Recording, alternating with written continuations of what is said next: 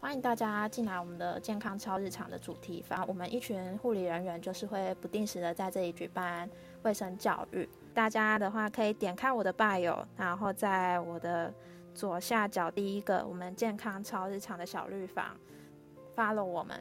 特别感谢今日前来的每一位讲者啊，待会会一一做介绍。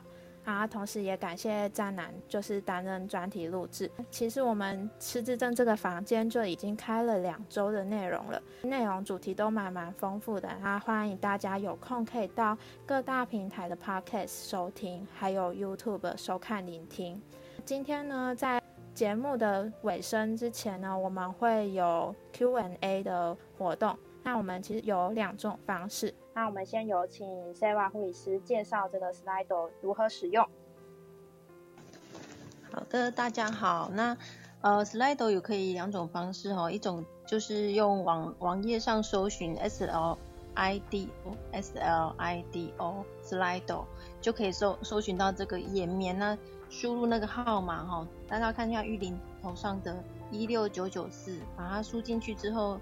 那个井字号的号码输入一六九九四就可以进来我们的那个提问区，我用文字的方式来提问，比较不会打乱我们线上分享的人的步调。那另外一个方式就是下载 APP，一样也是输入一六九九四就可以进来我们的讨论串。那如果你有喜欢的，有些人提的问题你觉得不错，可以再把它按个赞。对，那我们呃 Slido 上面有一个部分哦，也请大家就是帮我们配合一下第一题的部分。如果大家对这个主题，对我们今天的主题很有兴趣，很很期待的话，帮我们按个赞，好，我们就知道大家的呃期待指数有多高，那大家讲者们会有更有信心。今天我们的电影影片的小小短片的主题也都会在 Slido 上面可以有连结，那总共有三部影片，那大家可以在趁有空的时间，大概时间都不会太长，所以大家可以把它点开来浏览，然后后面的讨论的时候比较容易一起进入状况。好，谢谢。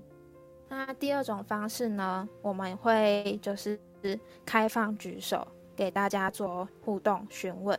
那如果你还不知道怎么用 Slido，那也不想要举手发问，那也可以丢小飞机给我们的玉林，我们会做一些回应。那今天呢，就是先跟大家说做个失智症的一些照护介绍。它其实失智的照护概念呢，就是目前是成成为重要的策略之一啊。因为近年就是失智症人口不断攀升，那民众也对这个症状了解资源比较不足，所以导致失智症患者跟主要照顾者没有在适当的那个社会服务支持下，接就是有极大的照护压力这样。那我们今天的主题呢，就是着重在失智症的微电影跟。国内外的照护模式分享，然后带大大家去了解失智症。希望今天的内容呢，对大家有所帮助。那接下来第一 part 的内容，就是从失智的微电影带大家探讨失智症的议题。那首先第一部电影呢，就是我们刚好有欢迎到安德森。那安德森主要是一个。演员，然后他也是呃剧场的工作者，那他就是刚好照顾过他的奶奶这样，对他照顾他奶奶已经大概有五到六年了，那他想说要把这失智症的带大家用电影跟微电影的模式去带大家认识这样，所以他的这个微电影的内容就叫做《亲爱的陌生人》，那我们欢迎安德森稍微简短的介绍。Hello，大家好，我是安德森。呃，这个作品，因为可能有些听加入也还没有看，但没关系，因为我们都有附连接。这个作品其实它是一个意外的产生，就是因为我是从小到大就是跟我阿妈生活在一起到现在，然后在将近七八年前，她确定罹患失智症。然后那个时候，其实我们对失智症这个疾病是没有太多的了解，只知道它就是一个会逐渐失去记忆的疾病。但是接踵而来的其实是很多我们都没有预料过的一些状况发生，比如说他的情绪异常，然后可能会突然莫名的哭泣，或是莫名的愤怒，种种，然后甚至有一些幻想的行为，然后尤其到现在，他已经是，嗯，医生已经诊断他是算是中重度的失智症，所以他现在谵妄的情形也非常的严重，甚至他的整个生活、睡眠的作息是非常混乱的。那因为在去年刚好。三月份疫情整个爆发的时候，我们剧场工作者几乎所有的演出都被迫停止。那我刚好因为有这一个时间停下脚步去思考，我接下来的下一个创作要做什么。那因为以往我都是比较多都是演别人的戏，好，不管是电影、电视或者是剧场。那这一次我就觉得我想要说一个自己的故事。然后我就从我跟我身边最亲近的就是我阿妈，从跟他的从小到大相处到现在，然后他罹患失智症这一连串发生的事情，然后我原本的预计本来是在今年七月份会有一个非常大型的策展的计划，那这个影像它只是展览里面的其中一部分，那因为现在疫情整个被迫延期到明年了。所以我就想说，那不如我先把手边的影像的素材先截取一些片段，然后把它剪接成一个一到两分钟的短片，放在 YouTube 上面。那其实这阵子播出之后，其实我也收到很多的回馈，是其实每一个失智症家庭的照护者遇到的状况都不同。那我也只是把我。这几年自己其实主要为什么会记录这个东西，其实是传给我的家人们看，让他们知道说，哎，阿妈的状况其实是，嗯，越来越严重，或者说真的出乎我们的意料。然后其实也没有想过要做成一个微电影，但我觉得一切就是一个可能也也是一个契机啦，因为疫情让我更觉得要用什么样的方式可以留下一个更珍贵的记录或是一个作品。所以就有了这四支短片，大概是这样。所以如果等下大家看的时候有什么想法或是想要回馈，我们都可以一起交流。我们谢谢安德森简短的介绍。那我们有请战男来播放这四部短片给大家听。我们从第一篇开始哦。这是一个难得带阿妈出门走走的夏日午后。自从阿妈坐轮椅之后，就很少出门，大概五年了。我们家路口有一间便利商店，她再也没有进去过。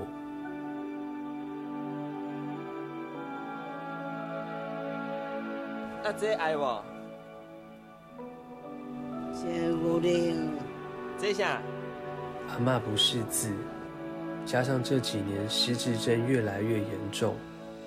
我也不知道他还记得多少东西。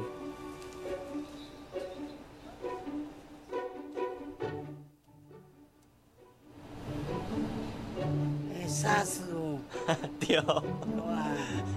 会感谢。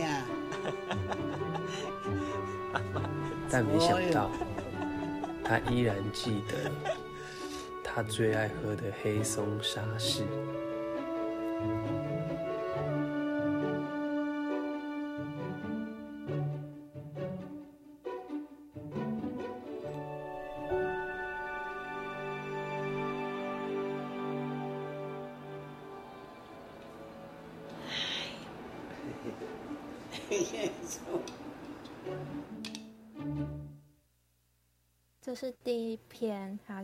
商店片，就是带着阿妈进去便利商店，然后挑他自己喜欢的，像是黑松沙士的。对，阿妈其实也蛮开心的。好，我先补充一下刚刚第一篇便利商店，其实那是因为刚好有一个出门的机会，然后我就想说阿妈应该很久没有到便利商店，所以我就把它推进去，然后就逛了一圈，然后我就。突然看到黑松沙士，我就回想起这个是阿妈她以前最喜欢喝的一个饮料。但因为阿妈没有受过任何的教育，所以她也看不懂字。那我就想说，看她还记不记得，然后是不是她还讲得出来这个是 SARS。所以那时候我们就很很开心。就是我觉得人的记忆也是很有趣，就是他可能很多事情遗忘，但是可能在他心里面最重要的东西，他还是可以记得的。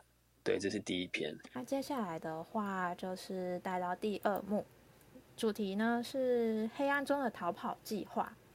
我们有安德森稍微介绍一下。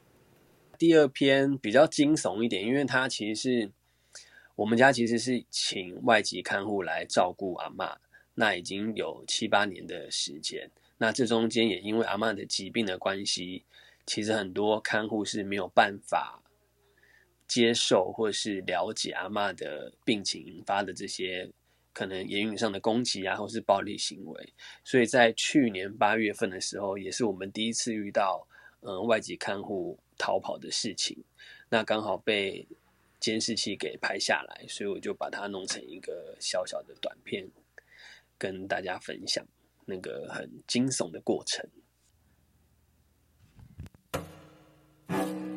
凌晨，一如往常的我又被阿嬷的声音吵醒。我走出房门，看看阿嬷怎么了，安抚她。一个直觉，我瞄了一眼外佣的房间，竟然是空的。我冷静的在屋子里走了一圈又一圈，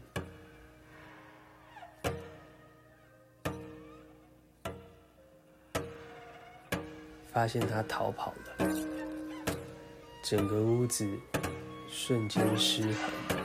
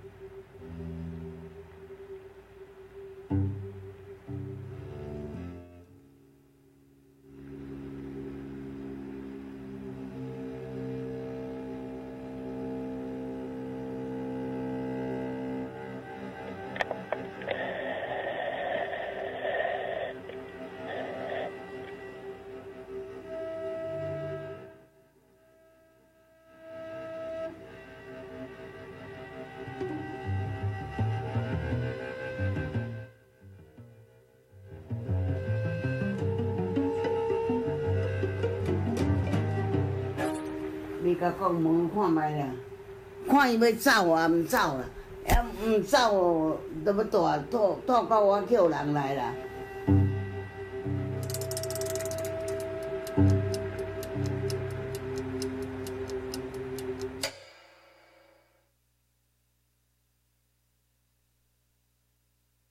就是在讲说，第一次来台湾的那个印尼外劳啊，就是工作不到半年，竟然半夜逃跑了。对，那之后也有一些后续的故事。对，我们由安德森稍微分享。好，其实那一天，呃，因为我刚好隔天要进剧场彩排，然后那一天其实就刚好睡得不是很好，然后很早，大概五六点就醒来了，然后我就听到阿妈一直在讲话，然后很大声，然后我就起来去看一下阿妈，安慰她一下这样子，然后就一个直觉，然后我就看了一下外佣的房间，因为通常外劳的门都没有关，然后就看一下他。就拨一下，就很看一下这样子，然后结果发现他竟然不在，然后我就走到后阳台，走到门口看一下他，他是不是出去买早餐还是什么的，然后就发现没有半个人，然后我心里面就有一个直觉，就觉得很很奇怪，他可能是会不会跑走了还是怎么样，然后我就立刻打给我的家人，跟他们讲说，哎，我发现外劳不在家，而且那时候才早上五六点。左右，然后我妈妈就说：“那你看一下他的行李，或是去找一下他的护照在不在？”然后我就去他房间里面看了一下，然后就发现，哎，他真的整个行李箱都不不见了。那其实当下我们要处理的，并不是说把他找回来，而是因为我还有工作，所以我必须要赶快跟家人交接好，说等一下今天要换谁来照顾阿妈，然后我们就开始。一连串的联络哈，包含长照的资源等等等，然后后来我们是先找到了那个，嗯，台湾的看护，就是日算是就是来白天的这样子，然后晚上就是换我们家人来照顾。然后我就突然想到说，我们家有监视器，所以我就想说把监视器调出来看一下，看看有没有拍到他什么时候离开的。然后因为调监视器是一个很麻烦的时间，你必须从头看到尾，所以我将近应该有看了一两个小时去拉那个时间，才找到他是在半夜大概三点多的时候。然后我觉得那个整个过程比电影还要真实，是因为他很妙的是他在。离开之前，他竟然把监视器，他先转向墙面，但是他可能没有想到说监视器还蛮广角的，所以就漏了一个角，所以还是有拍到他整个偷偷摸摸，然后拎着衣服，然后后来又换了衣服，然后才逃走。然后，但我觉得他很笨的是，他逃走之前不知道为什么又把监视器转回正常的方向，可能怕我们发现之类的。然后这一幕我就把它剪成一个影片，这样子。哇，那外劳真的蛮聪明的。对啊，然后最有趣的是，我这个一系列的影片播出去之后，有一天我还看到他在我的粉丝专业上面按赞。天哪！所以也不知道他在想什么。然后我还立刻截图，我说好想要报警抓他哦。那想说算了。哇，这外劳真的。逃走也蛮聪明的，对。可是因为我觉得他也很可怜，是因为他是第一次来台湾，所以他完全语言不通，然后他也不知道怎么跟阿妈沟通，他也不知道怎么照顾老人，所以我相信他压力一定是非常大。所以他们也是第一次来台湾，这样子顾老人家，怕也也会有一些照顾上的疏忽。然后因为印尼他们。又不是讲英文，所以我跟他讲英文，他也听不太懂。所以我那半年的时间都要依赖 Google 翻译跟他对话，其实是非常辛苦的。嗯哼哼，对，所以也是外劳的照护压力也蛮大的，所以他也很想要趁机逃开。对啊，对啊。然后其实第三篇就是阿妈她各种失智症引发的情绪上的各种状况。然后我觉得大家看了可能也可以理解，如果是你，你有办法承受这样子的情绪的波动吗？接下来的第三篇，嗯，那第三篇的主题叫做“无以名状的日常”。是毛病阿妈经常有幻想行为。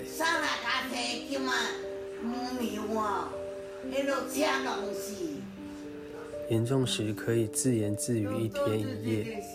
都没有睡觉。我走进房间看他，已经好几次了。他一见到我就抓着我的手亲吻，甚至咬我。我感受到他深深的喜悦，没有任何言语。他不停流泪，我忍住不哭。原来世界上最遥远的距离，是当我站在你的面前，却无法安慰你停止流泪。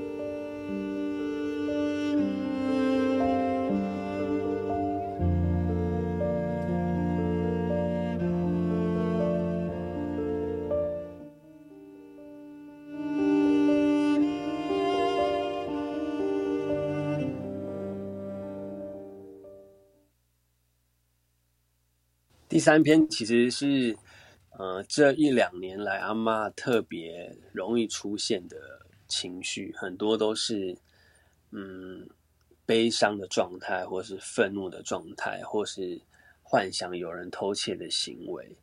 那其实这个对我来讲冲击很大，是因为我觉得到现在，我觉得除了失智症患者他逐渐消失记忆，对我来讲，其实我好像。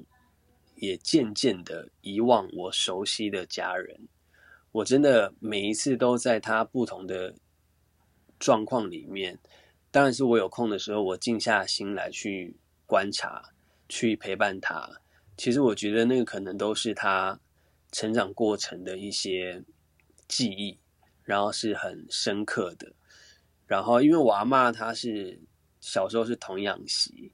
然后他其实，嗯、他的先生就我的爷爷，大概五十九岁的时候就过世了，所以我阿妈她是一个人养了四个小孩，然后后来他整个失智症发作之后，其实他每一次的悲伤或是每一次的哭，都是在讲他年轻的时候发生过的事情。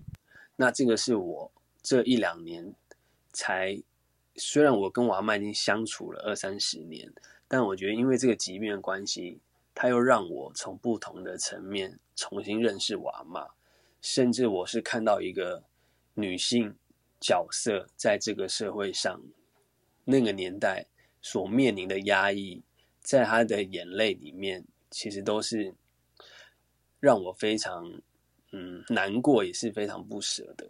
然后我就把它做成这个影片。其实这一篇也是很多人回应说，很难想象我们照护者如果经常遇到这样的状况的时候，要怎么去安慰，或是我们自己要怎么去面对这样子的情绪波动。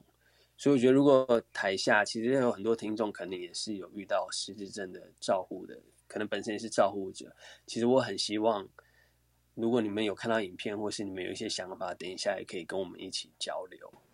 嗯啊，其实这一幕第三篇的部分啊，我们一群护理师看完也是觉得说，哎，其实我们站在就是医疗端的这一面，但是嗯，私底下也是没有去体会到，哎，家属跟病人之间的感受是什么，所以他当下听到看到这一幕的时候，他也觉得就是超感动的，就是想说，嗯，其实我们。就是片面性的在医院去照顾这些人，但是没有实际去直解这一些家庭所发生的一些经过，对，所以这一幕呢，就是带给我们，就是嗯，去思考一下我们的每个人的生活。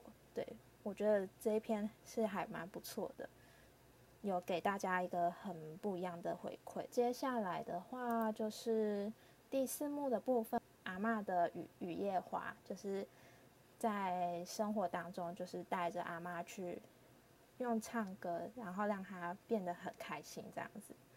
对，就稍微由安德森分享一下。好，呃，最后一篇，呃，其实是有一天，呃，大概晚上七点之后，应该说那一整天白天，阿嬷状况是，她一直嚷嚷着她要回家。但其实我们是在家里面，然后他一直说一直吵着要回家，因为他以为我们在医院，所以他一直叫我打包东西，然后整理什么东西，然后可不可以带他回家？他很想要回家，然后因为我已经其实那时候我情绪是已经有一点 handle 不住，因为其实如果有一个老人家一整天你耳边喋喋不休，其实是很容易会影响到你的心情。然后我就决定，我就跟魏老说，不然我们带阿妈下楼兜一圈，然后再回来，看看他会不会换一个想法，说，哎，我们真的带他回家了。所以后来我就，我们家是住老公寓，又没有电梯，那因为阿妈坐轮椅的关系，她已经没有办法走路了，所以我必须要背着她上下楼。然后下楼的时候，我就想说，哎，那既然都好不容易带她出门了。那我就干脆推到我爸妈家里，因为住得很近。我就想说，那带推过去好了，让他换一个环境，看看他的心情会不会安稳一点。然后到我爸妈家之后，我就想说，那那我就开 KTV 好了，我就唱歌给他听，然后陪他玩。然后就无聊，我就把麦克风递给他，然后想说看阿妈要不要唱。然后就他就哼了一首《雨夜花》，就是很经典的台语歌曲。然后这个其实也是我跟阿妈。从小到大的一个很棒的回忆，就是这算是他一千零一首会唱的歌。然后我也不知道他记得多少，然后我刚好就把那一幕拍下来。然后其实很有趣，就是他自己也知道他忘记了这件事情。对。好，那在给大家听这一幕之前呢，就是先跟大家说，就是待会如果你们有想要上来询问。我们的话可以举手发问哦，就是做个嗯 Q&A 的互互动这样子。那也希望大家就是借由安德森的这四四幕的影片当中，也可以带大家去认识一点失智症的内容。对，那我们欢迎湛南播这部第四片的《阿嬷的雨夜花》。好的，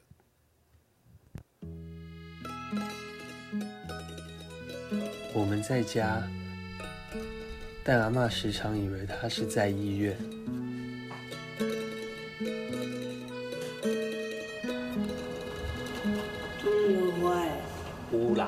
我为了让她有回家的感觉，我背着她从三楼走到一楼，去皇后，去爸妈家里坐了一回。我拿起麦克风陪阿嬷唱唱歌，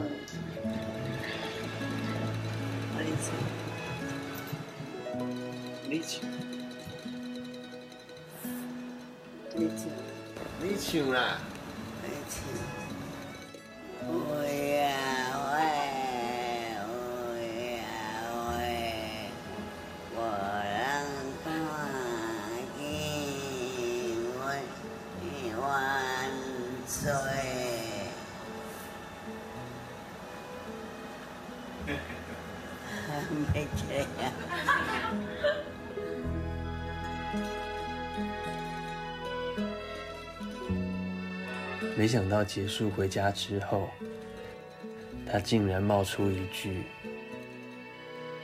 我们是来这边复健吗？”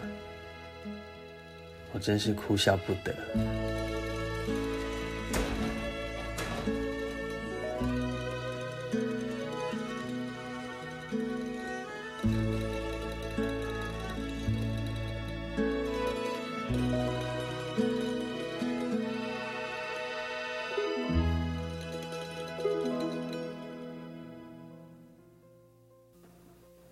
就是第四幕阿嬷的雨夜花。对，啊，其实刚听阿嬷这样子，嗯，还知道那个雨夜花歌词怎么唱，我就觉得，嗯，还蛮感动的。而且阿嬷还愿意哼个两句。我们由安德森稍微分享一下。其实就是我刚刚有讲，就是一个好玩，一个好玩。然后，因为可能跟我自己的工作也有关系，因为我是从事表演艺术的嘛。那其实我平常也有在教学，所以我其实就会常常放一些舞蹈影片啊，或者是一些艺术影片，在家里我就会给跟阿妈一起看。然后有时候我就会示范动作，当做运动，其实就是休闲娱乐，让他一起跟着一起。所以那天我就带他去妈妈家，然后就跟他一起唱歌，然后其实很开心。那时候我们家人聚在一起，然后听到阿妈，哎，他还哼得出来几句。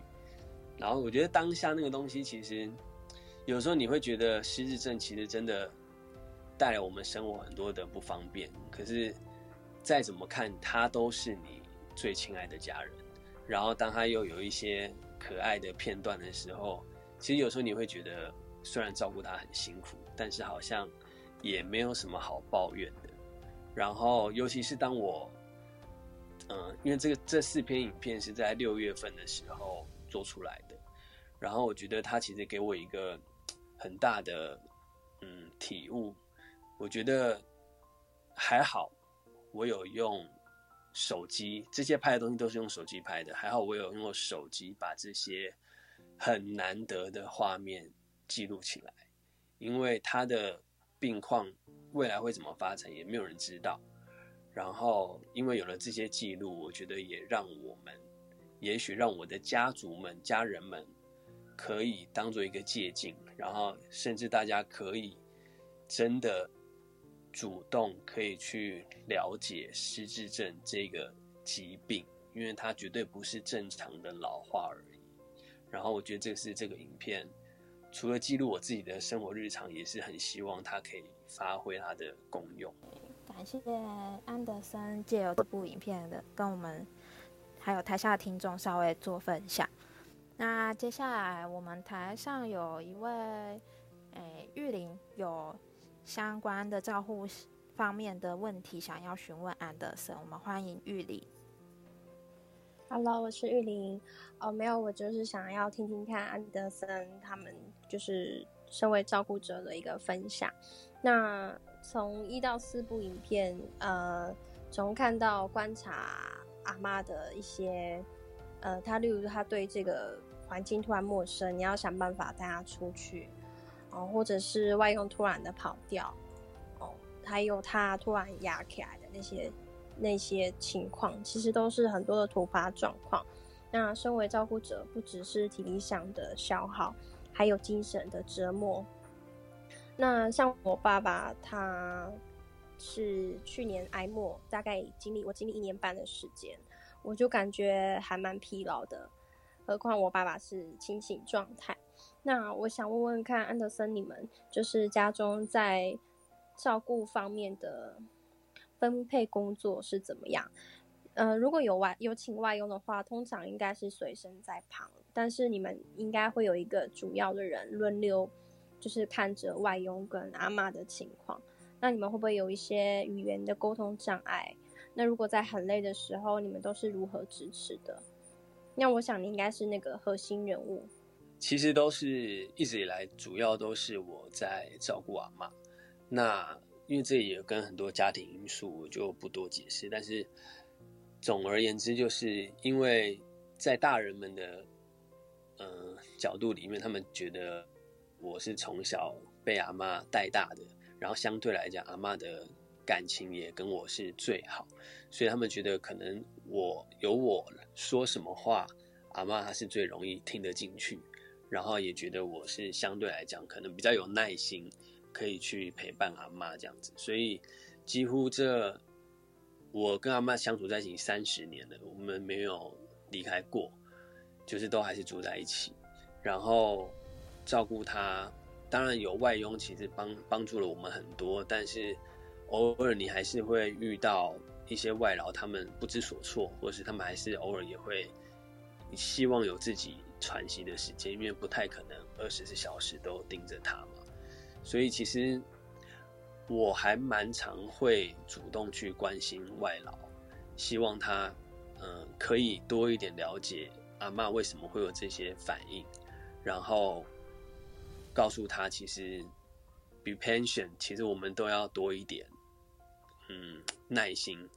然后，如果你去假设说，如果今天是你自己身边最亲近的人，嗯，得了失智症，那。你会希望用什么样的心情，或是你希望让他过成什么样的生活？其实这个是我们可以选择的。对，那我觉得当然中间我也有经历过极度想要逃避，或是极度忧郁的状况，因为我觉得太痛苦了。然后当我工作非常忙的时候，其实我是半夜，我只要听到阿曼一个咳嗽的声音，或是他一个脚踢到柜子的声音等等。我是会立刻从床上弹起来，就是立刻坐起来，因为我下意识就觉得，哎，他妈是不是跌倒，或是他要发生什么事情？所以我几乎有一两年的时间是整个睡眠品质是非常差，那整个影响到我的心理状况。那后来怎么去调试？其实，在第一次嗯聊这个主题的时候，我写了非常多的嗯整理我自己整个照护的过程，因为我很希望。可以让自己的经验给予跟我一样是照护者的，给他一些力量，因为我觉得这个是，嗯，一个心态，一个换位思考。如果我们的心态调整健康了，其实你照顾他，我觉得辛苦是一定的，但是你心里面会更有一种坚强的力量，就是你你你会觉得你在做一件很有价值的事情，因为最后。不会留遗憾的，可能就是你自己，你其他的家属们、家人们，最后他们可能是抱着遗憾，看着自己亲爱的人离去。对，大概是这样。对，是。那其实像我爸爸生病的时候，我们家就是剩下三个女生，就是我妈妈跟我妹妹。那他们两个都算是比较软弱的。的的照顾者，所以在这当中，我就是担任一个核心人物，要给他们打气。那我其实也会经历，就是我爸爸晚上咳嗽的时候，我就会醒来，我怕他呼吸不到气，他会非常的害怕。对，那我觉得就是作为这个核心人物的角色，真的很重要。除了你要给，你要照顾病人，你要给其他照顾者力量，像你是你会去鼓励外佣嘛？那也要适时的给自己支持跟力量，还有一些休息的时间，这是很重要的。对，那我想就是在照顾阿妈的这个过程，一定是给你很多很多的养分。对，那谢谢安德森的回复。台上的呃 speaker 们有什么样的回应呢？其实啊，我刚刚听的是这个四篇的呃微电影，然后我想要 echo 下，就是便利超商这一个。那像阿妈她记得当年爱喝的饮料，那其实我外公呢，在我们第一集的时候，我也大概分享了一下我外公的情形，他那时候。呃，也常常到村里面的一个小干妈店的地方。那他去那边，其实呢是想要买烟抽。他其实，在后面已经已经呃戒烟了，但是呃后面就会还是会哎想要抽烟，然后就会跑过去哎，然后就会去买烟抽。那他也会记得说，哎，他也喜欢吃甜食，然后也买了甜食，不过他就忘记要付钱这件事情。那我觉得，呃，像片中的阿妈，她没有办法走路，然后孙子也很愿意推他去便利超商，我觉得这是非常很好的事情，让他回忆回忆一下那些他曾经喜欢过的甜食，也爱吃的东西。那我大概先回应一下这个便利超超商的事情，谢谢。感谢若隐对于便利超商这一幕的小分享。那接下来我们由战男稍微做个回应。其实我自己作为这个影片的播放者哈，那刚刚在看着每一幕的这一个。呃，画面，因为刚刚可能大家在我们房间当中呢，您会听到的比较多都是声音的部分。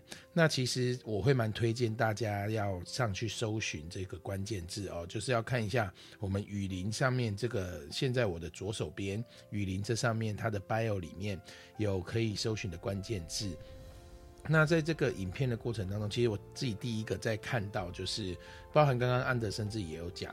就是能够为阿妈做下一些记录，是很重要的，哦，因为这个记录其实，呃，本身代表的是一个共同的回忆。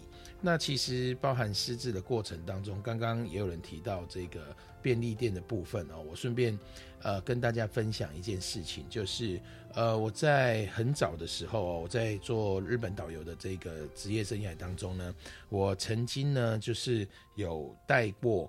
当时的高雄市市长去这个呃，就是花妈，然后呢去这个日本做一个交流。那当时我们是去这个关西地区，那但是呢，我们当时也是去看这个安养机构。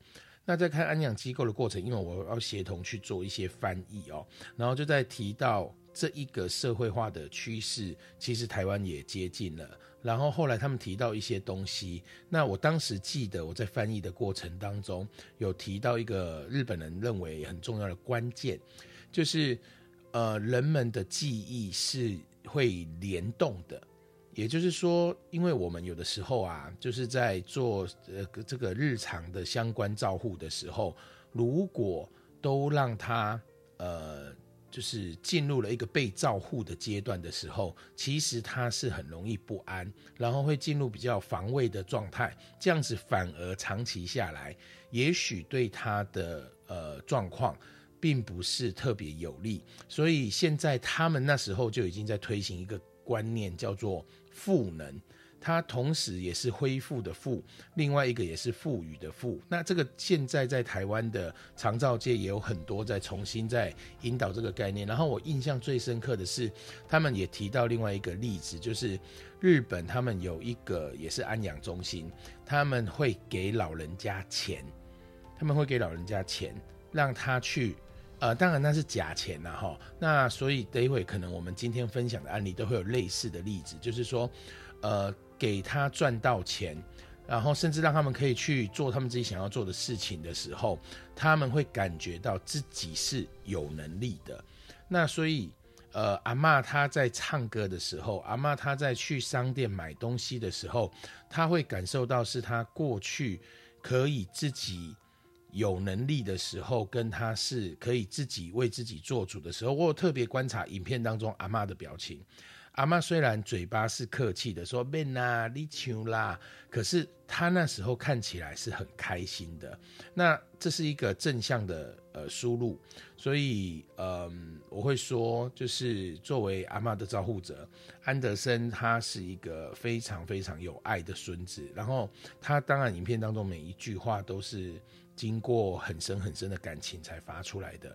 那所以我会说，呃，一方面我们也要。我也想要就是支持安德森，就是说你已经做得很棒了。那呃，要让自己跟阿妈都是在快乐的状态下。那越让快乐的状态下越多，越多他可以接受的日常，包含我们之前也跟你提过，说在可以的范围内多寻求一些资源啊，包含你看那外佣也是，他就是因为有。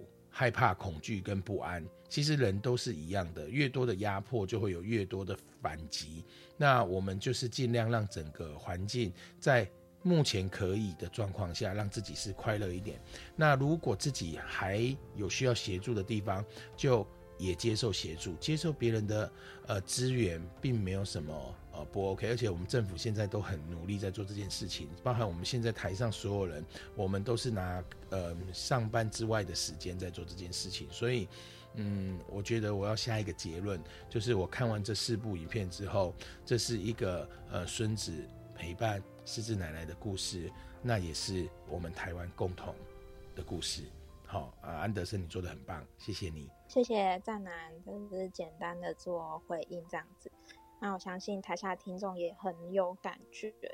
嗯，我其实我也想要分享我的部分，就是我是 Sarah 护师，然后我自己其实也照顾过一段时间阿公，然后我我知道曾经有一段时间我的阿公也跟照顾我那个是自症的阿妈一段时间，后来阿妈后来离开了，我知道他那段时间很辛苦，而且他他们年纪都很大，然后阿妈有段有一次曾经有个经历是也是听亲戚们转述是说。